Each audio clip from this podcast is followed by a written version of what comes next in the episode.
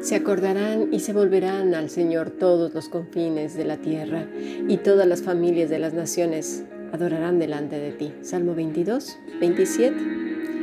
Si deseas profundizar tus estudios bíblicos, escribe un correo electrónico a fundacionbiblica.gmail.com o más que maravilloso yahoo.es. También si deseas participar de este grupo internacional, será para nosotros un privilegio. Ahora pues en esta porción de este salmo vemos al Cristo resucitado, lleno de gozo. La profecía se ha cumplido, se ha consumado, el único sacrificio válido delante del Padre. Toda su justicia cayó sobre el Hijo, el ardor de la tierra por el pecado del hombre. Hasta tembló, ¿verdad? La tierra se cimbró desde sus entrañas y los demonios gimieron ante su terrible derrota. Bueno, nos detendremos aquí un momento porque este versículo es tan interesante como toda la escritura misma. Comer la palabra bocado a bocadito, como lo estamos haciendo, puede ser como dice el apóstol Juan en Apocalipsis, dulce y amarga al mismo tiempo. Dulce porque encierra el amor, la justicia, la misericordia y todas las expresiones posibles del Señor, pero es amarga también porque nos confronta con nuestras fealdades, ¿sí? con nuestro amargo pecado, al cual debemos renunciar y dejarlo atrás. Quiera Dios, pues, que nuestro corazón esté preparado para recibir la enseñanza, pero también la corrección. Vamos a ver Génesis 18:20. Dice así, entonces Jehová le dijo, por cuanto el clamor contra Sodoma y Gomorra se aumenta más y más, y el pecado de ellos se ha agravado en extremo. Está hablando Dios con Abraham, ¿verdad? Estamos viendo cómo Dios escucha el clamor de Sodoma, pero no que ellos estén clamando, no, no, no, ya lo iremos viendo. Primero vamos a ver cuál era el pecado de Sodoma. Bueno, muchos piensan que simplemente era la depravación total de la sexualidad en todas sus manifestaciones que además es así. Pero, pero había más. Y esto nos lo dice Ezequiel 19 del 48, del versículo 48 al 50.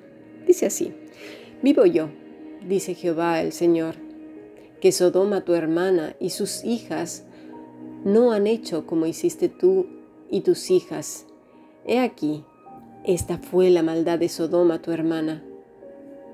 Soberbia saciedad de pan y abundancia de ociosidad tuvieron ella y sus hijas. Y no fortaleció la mano del afligido y del menesteroso, y se llenaron de soberbia e hicieron abominación delante de mí. Cuando lo vi, las quité.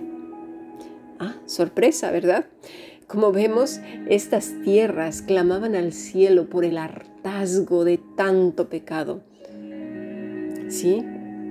Pues sobre todo y sobre todas las cosas, abundaba el pecado de Satanás. Gaón, que quiere decir altivez, arrogancia, orgullo. Su raíz es Ga, que es levantarse, engrandecerse, algo parecido con Nimrod, a quien se le atribuye ser un poderoso cazador delante del Señor, que es la palabra es Gabar. Tiene más o menos su raíz aquí, que quiere decir portarse con soberbia, ser valiente pero con un corazón soberbio. Y este es un pecado muy grave, porque como ya lo hemos visto, es el mismo pecado que tuvo Satanás. Dice Ezequiel 28, 15 al 18. Tú, querubín, grande protector, yo te puse en el santo monte de Dios. Allí estuviste, en medio de las piedras de fuego te paseabas. Perfecto eras en todos tus caminos desde el día que fuiste creado hasta que se halló en ti maldad. A causa de la multitud de tus contrataciones fuiste lleno de iniquidad y pecaste, por lo que yo te eché del monte de Dios y te arrojé de entre las piedras de fuego, oh querubín protector. Se enalteció tu corazón a causa de tu hermosura, corrompiste tu sabiduría a causa de tu esplendor yo te arrojé por tierra delante de los reyes, te pondré para que te miren, para que miren en ti, perdón. Con la multitud de tus maldades y con la iniquidad de tus contrataciones profanaste tu santuario. Yo pues saqué fuego de en medio de ti, el cual te consumió, y te puse en ceniza sobre la tierra a los ojos de todos los que te miran. Todos los que te conocieron de entre los pueblos se maravillarán sobre ti, espanto serás y para siempre dejarás de ser. Bueno, parece que desde que el hombre pecó, le cuesta trabajo lidiar con el éxito, la belleza y la abundancia. El pecado de Satanás se transfirió al hombre y pasa exactamente lo mismo.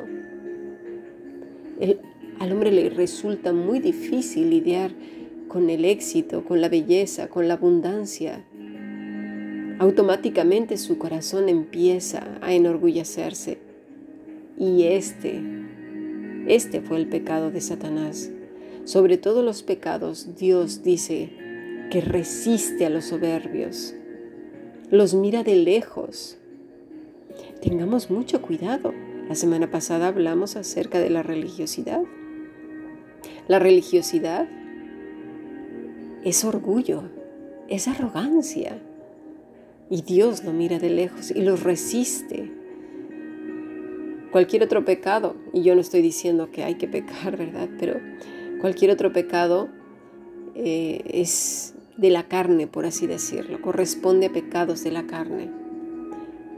Pero la arrogancia, el orgullo, el pecado de Nimrod, el pecado de Satanás, el pecado de Sodoma y Gomorra reside en el corazón del hombre. Es como si viéramos a Dios por debajo nuestro. La religiosidad eso hace, por eso es tan peligrosa. Porque menospreciamos la obra redentora de nuestro Señor Jesucristo. El pecado que ahora estamos viendo de Sodoma es entonces no solamente el pecado de la carne, que ya lo vimos que era una depravación total, no, era la soberbia y la arrogancia que tenía este pueblo. La tierra estaba cimbrando, clamaba por el pecado de este pueblo. Creo que nos estamos acercando mucho a eso, ¿verdad? Este pueblo también era un pueblo ocioso.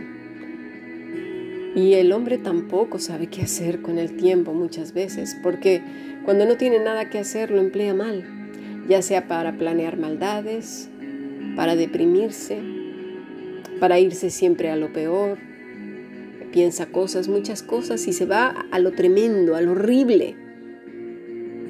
Elucubra cosas para hacer y pensar cosas que no convienen. Por eso el trabajo es tan importante. Tenemos que aprender a ser creativos y no destructivos. Por tanto, y como vemos, la rueda de la creación está hinchada de soberbia. Dicen que saben todo y no saben nada. Hemos llegado al colmo de la estupidez humana. Al colmo así como ha avanzado la ciencia, porque efectivamente tenemos un montón de cosas súper bonitas, increíbles. bueno, la comunicación, de hecho, este medio lo estamos usando precisamente para extender el Evangelio. Pero a su vez y a la par, y yo creo que más, la perversidad humana. Una cosa tremenda la que estamos viviendo hoy en día. ¿Por qué? Bueno, lo veremos en nuestro siguiente podcast.